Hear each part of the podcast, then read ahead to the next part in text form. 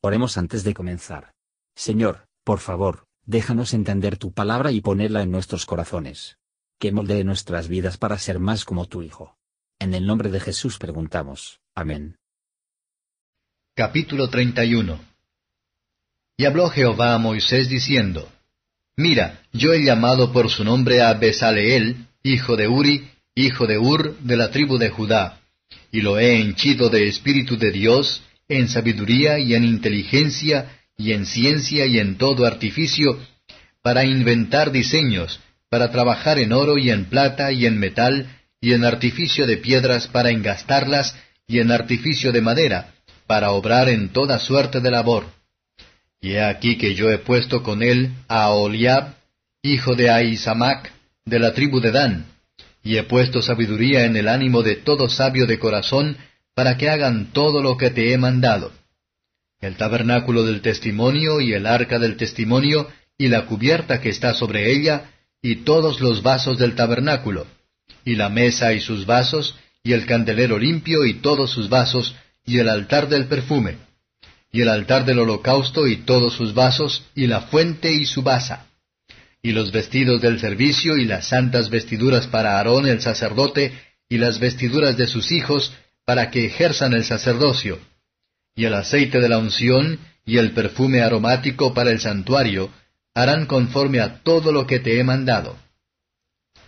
Habló además Jehová a Moisés diciendo, Y tú hablarás a los hijos de Israel diciendo, Con todo eso vosotros guardaréis mis sábados, porque es señal entre mí y vosotros por vuestras edades, para que sepáis que yo soy Jehová que os santifico. Así que guardaréis el sábado, porque santo es a vosotros. El que lo profanare, de cierto morirá, porque cualquiera que hiciere obra alguna en él, aquella alma será cortada de en medio de sus pueblos. Seis días se hará obra, mas el día séptimo es sábado de reposo consagrado a Jehová. Cualquiera que hiciere obra el día del sábado, morirá ciertamente. Guardarán pues el sábado los hijos de Israel, celebrándolo por sus edades por pacto perpetuo. Señal es para siempre entre mí y los hijos de Israel, porque en seis días hizo Jehová los cielos y la tierra, y en el séptimo día cesó y reposó.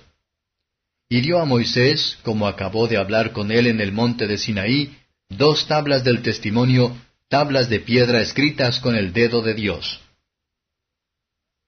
Comentario de Mateo Henry Éxodo capítulo 31 versos 1 a 11. Los israelitas, que habían sido albañiles y albañiles en Egipto, no estaban calificados para esmeradamente la sino el espíritu que les daba que hablasen apóstoles en diversas lenguas, milagrosamente dio a Bezalel y a Oliab la habilidad que le faltaba. El honor que viene de Dios, siempre va acompañado de un trabajo por hacer, para ser empleados porque Dios es alto honor. Aquellos a quienes Dios llama a cualquier servicio, se encontrarán a ser aptos para ello.